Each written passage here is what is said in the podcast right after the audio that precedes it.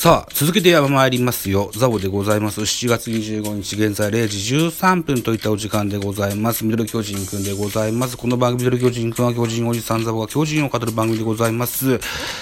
7月20日水曜日のゲームの振り返りでございます。巨人7安打、ヤクルト9安打、結果8対2、ヤクルトの勝利でございました。勝ち投手は木沢5勝目、5勝2敗、負け投手は桑原2敗目です。2勝2敗と、板責任投手となりました。本塁打は村上宗隆第32号、長岡6号と、2本ホームルーダーが出ております。いずれもヤクルトです。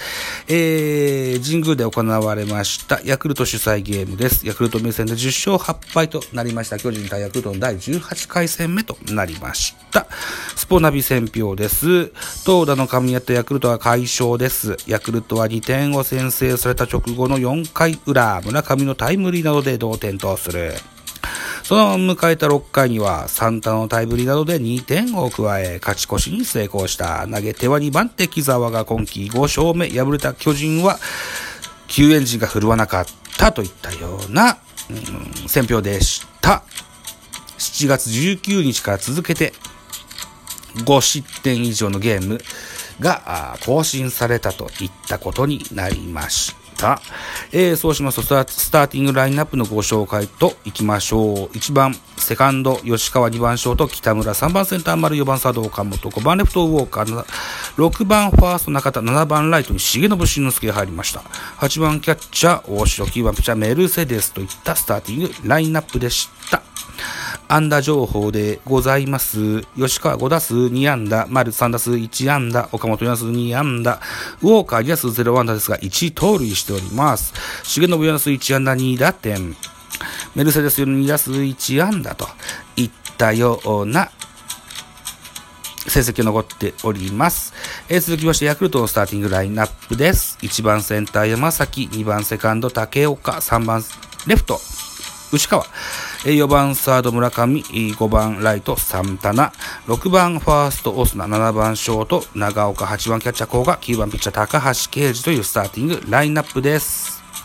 安打情報、山崎3打数1安打、竹岡3打数1安打、内川2打数1安打、途中出場並木2打数1安打、村上3打数2安打、1本打4打点、サンタナ2打数1安打1打点、それから、オスナ4打数0安打1打点、長岡4打数1安打1本塁打1打点、ピッチャーの高橋奎二1打数1安打といった数字が残っております。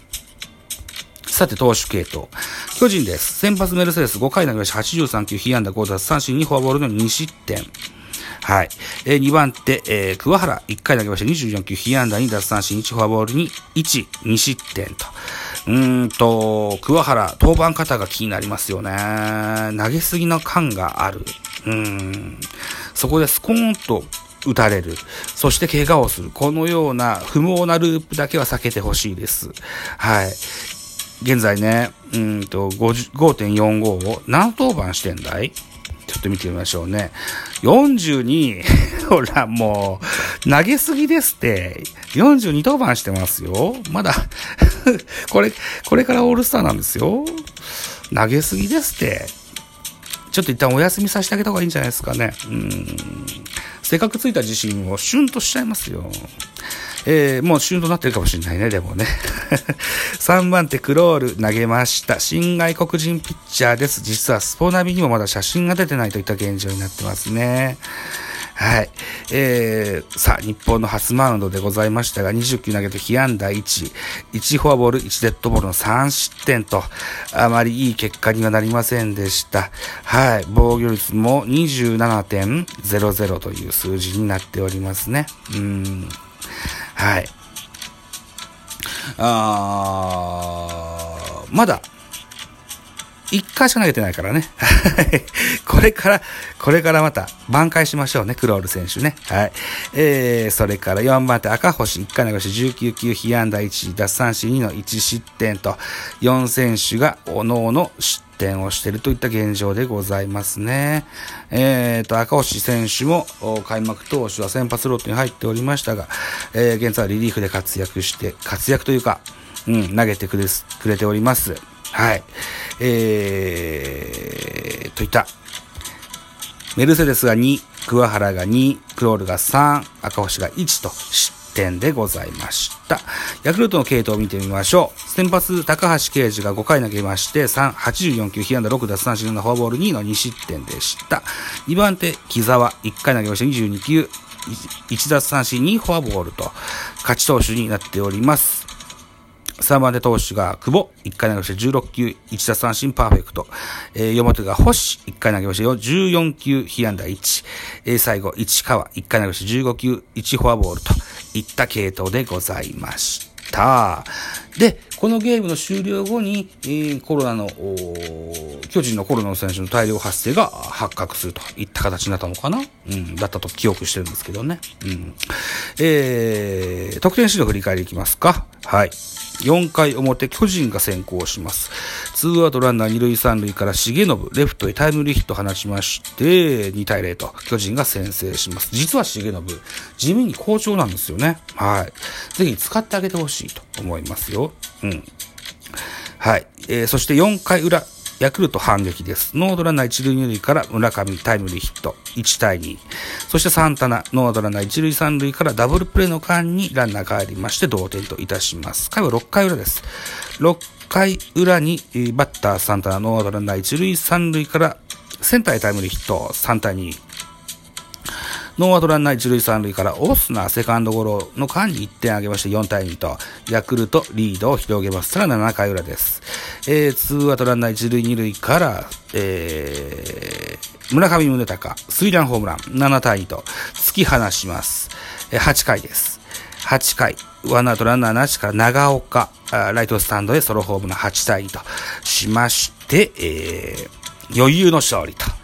いった形になりました。確かこのゲームが高津さんの復帰ゲームじゃなかったかな ?1 個前だったかなどっちか忘れましたけど、松本雄一さんがね、代理監督してて、それから高津さんがコロナの症状が治ってのベンチの采配となったゲームでしたよね。うん、このゲームだったよね、確かね。うん、といった形でございました。鮮やかなヤクルトの勝利といった形になっております。えー、それから、えー、7月21日、これですね、えー、7月21日のダイジェストの記事をご紹介しましょう。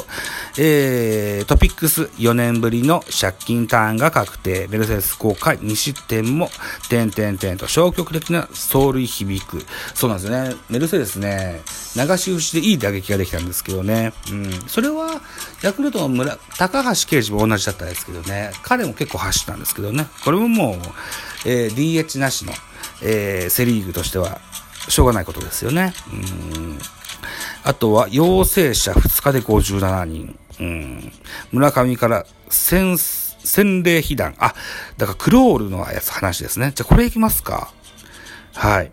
クロール、村上から洗、洗礼被弾、デビューに、残念な結果、点々点、1回3失点と。いう記事です。苦い来日初登板となったクロールは宇宙艦石へ飛び込んでいく、伸びていくか、伸びていく打球を見つめるしかなかった。この日代替指名選手として昇格すると、2点差の7回に登板、ツーアウトランナー1塁2塁で村上に151キロの直球を完璧に捉えられ、スリーランとされた。1回1点の3失点のデビュー戦を終え、残念な結果だったので、次の登板では見返したいとリベンジを期した。2フォアボ、2、えー、四死球に牽制悪送球とミスも出たが、責められない事情もある。15日に来日し、18の2軍戦で初登板。当初は次回も 2, 2軍戦で登板する予定だったが、ファームで新型コロナウイルス陽性者が出たと、出た影響で20日の2軍戦が中止となりました。この日、守護神体制も新型コロナ陽性で離脱するなど、旧エンジンが苦しい中で予定を繰り上げての昇格だった。うん。不運ですね。メジャー通算243登板の実力の片鱗は示した。急ピッチで状態を仕上げる中で直球の最速は152キロ、140キロ台の中盤で、えー、鋭く曲がるカットボールには力があった。原監督は、クロールはホロニガ的なデビューになったけど、村上はいいバッターだよと、切り替えていこうというところでね、次にまた備えてくれればいいと、攻めず、今後の巻き返しに期待した。という記事ですね。確かにね、うーん、うん、こういう緊急的なこともありますし、うん。まあ、バッター村上、うん、日本を代表するバッターですから、そのようなこともあるでしょう。ね、えー、他球団、他の4球団にね、村上はいませんから。はい。なんとかまた活躍してくれることを期待したいかなというふうに思ってます。といったところでね、えー、コロナの選手がわっと出まして、22日間の中日3連戦お休みとなっております。そして、えー、プロ野球は、えー、オールスターへと入っていくわけでございます。えー、一応7月26日、27日とオールスターの予定がある関係で、えー、巨人の次回の直近のゲームの予定は7月29日金曜日、えー、ベイスターズ対巨人がナイターで行われます。球場は横浜スタジアムとなっております。はい。で、オールスター出場選手も、えー、ガラッと変わってます。戸郷翔征と、それから、うーんと、プラスワン投票で、なんとなんと小林誠司が選ばれたそうでございます。なぜ小林誠司が選ばれたのか。えー、ほ、ほとんど一軍で現在出てない印象があるんですけどね。うん。ようわかりませんが、小林が選ばれました。はい。せっかくだったら頑張ってくださいね、小林選手ね。はい。といったとこでございまして、えー、統合小生と小林誠司に期待を寄せつつ、オールスターを楽しみたいかなというふうに思っております。ザボでした。ありがとうございました。いってらっしゃい。